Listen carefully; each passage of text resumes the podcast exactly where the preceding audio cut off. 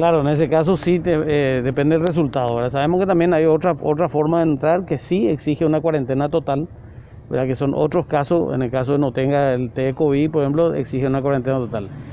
Tiene que, esto va a ser monitoreado permanentemente por el Ministerio de Salud. Va a haber un link en donde se va a poder eh, el pasajero escribirnos dire- directamente y comunicarnos que va, a permanecer más tiempo, entonces ahí le van a dar las instrucciones necesarias.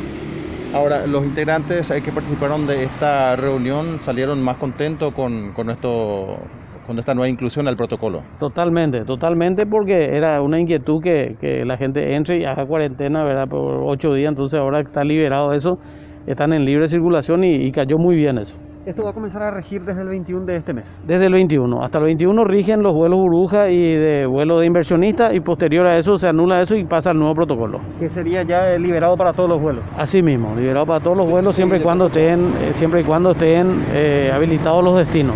Gracias.